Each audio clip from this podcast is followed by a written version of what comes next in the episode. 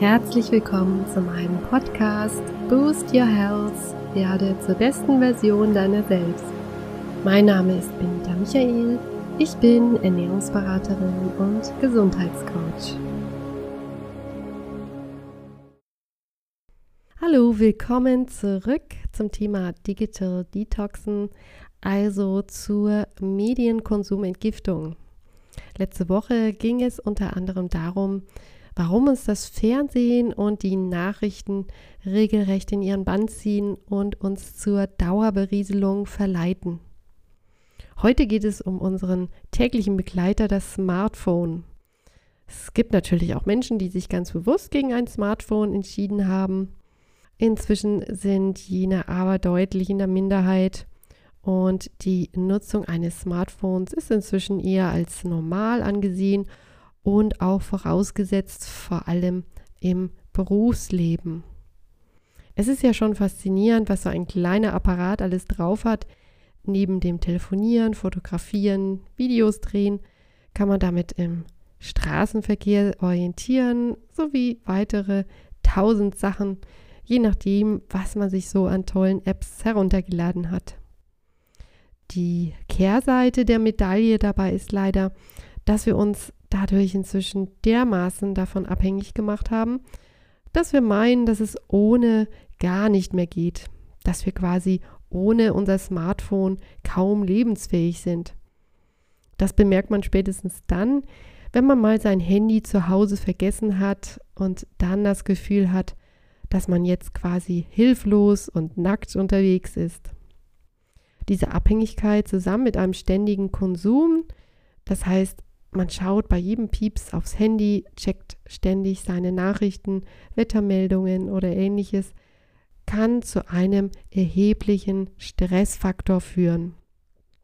Das ist ein schleichender Prozess, der sich nach und nach verstärkt und dann zu den in der letzten Folge genannten Krankheiten führen kann. Nun bleibt also die Frage, wie wir es schaffen können, digitale Pausen in unseren Alltag einzubauen. Daneben geht es auch darum, in smartphone-freien Phasen gut zu entspannen und nicht unruhig und nervös auf sein ausgeschaltetes Handy zu schielen. Der komplette Verzicht auf sein Smartphone, zum Beispiel im Urlaub, wird auf Dauer nicht viel bringen, wenn man danach nicht seine Gewohnheiten verändert. Deswegen jetzt ein paar Tipps zum Digital Detox beim Handy. Eine Planung macht vieles einfacher und vorhersehbarer. Bei der Planung sollte man sich vorab überlegen, für welche Aktivitäten man sein Handy nutzt und ob es dafür auch alternative Handlungen gibt. Wenn man das Handy zum Beispiel nutzt, um in Kontakt mit anderen Menschen zu bleiben, dann kann man hier wunderbar eine kleine Liste anlegen auf der man dann notiert, wen man wieder gut per Telefon anrufen oder besuchen könnte oder gleich eine gemeinsame Aktion mit Freunden und Bekannten plant. Man könnte sogar mal einem Menschen, der einem nahe steht, einen netten Brief oder eine Karte schreiben. Ich wette, diese Person wird sich ganz besonders darüber freuen, denn das passiert heutzutage nur noch selten. Die weitere Frage zur Smartphone-Entwöhnung sollte sein, in welcher Art ich dieses hauptsächlich nutze und welche Priorität ich diesen Aktivitäten einräume. Das heißt, es wird bestimmte Aktivitäten geben, die mir sehr wichtig sind und die ich vielleicht auch nicht komplett mit Alternativen umgehen kann. Aber es wird sicher auch eine Handynutzung geben, die sich gewohnheitsmäßig eingeschlichen hat und streng genommen nur als Zeitvertreib anzusehen ist. Das könnten Spiele oder das Lesen von total unwichtigen Posts sein. Bei den Handlungen, die also auf unserer Prioritätenliste ganz unten stehen, sollten wir dann auch großzügig den Rotstift ansetzen. Aber auch hier muss man aufpassen, dass man nicht wieder in die Gewohnheitsfalle tappt und wir sollten uns auch hierfür alternative Aktivitäten auf unserer Liste notieren. Vielleicht habt ihr auch schon konkrete Vorstellungen, was ihr mit eurer medienfreien Zeit tun wollt. vielleicht mehr Zeit mit Partner oder Familie verbringen, ein Hobby intensivieren, mehr Sport treiben oder einfach mehr raus an die frische Luft. Da gibt es natürlich tausend Möglichkeiten, aber es ist wirklich wichtig, das für sich auch zu konkretisieren und zu Papier zu bringen. Smartphone-freie Zeit das heißt auch wirklich, das Smartphone auszumachen oder in den Flugmodus zu schalten. Ansonsten wird man doch wieder bei jedem Geräusch oder Vibration unruhig und zu schnell verleitet, einen Blick darauf zu werfen. Also am besten smartphone-freie Zeiten im Alltag einplanen, dieses dann ausschalten und außer Sichtweite legen.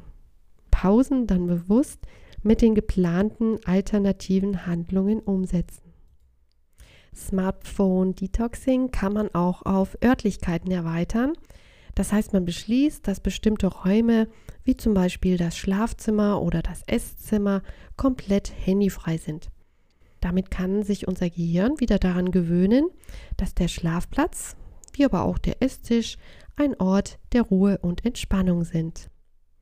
Bezieht auch euer Umfeld mit ein und erklärt ihnen euer Vorhaben.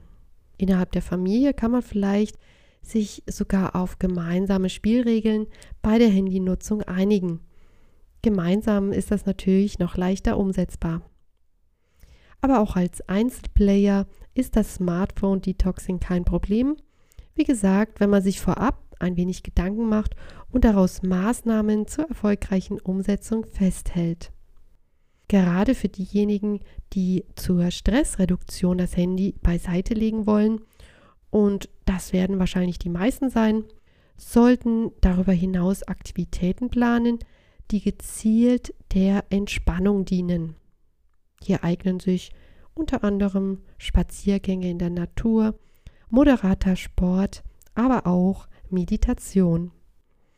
Wer beim Thema Meditation mal reinschnuppern und auch eine geführte Meditation ausprobieren möchte, hört doch gerne meinen Podcast vom 30. Mai mit drei Folgen an. Hier könnt ihr euch wunderbar Anregungen dazu holen. Ich wünsche euch bei eurer Planung und der Umsetzung viel Erfolg und viel Spaß beim Entschleunigen eures Lebens. Nächste Woche geht es dann nochmal um das Thema, diesmal aber mit Schwerpunkt Social Media und der Einfluss auf unseren Hormonhaushalt. Wenn ihr mehr über mich und auch meine Coachings und Seminare wissen wollt, schaut gerne rein auf meiner Webseite boostyourhealth.de. Ihr findet den Link unten in der Beschreibung. Bis zum nächsten Mal, eure Benita.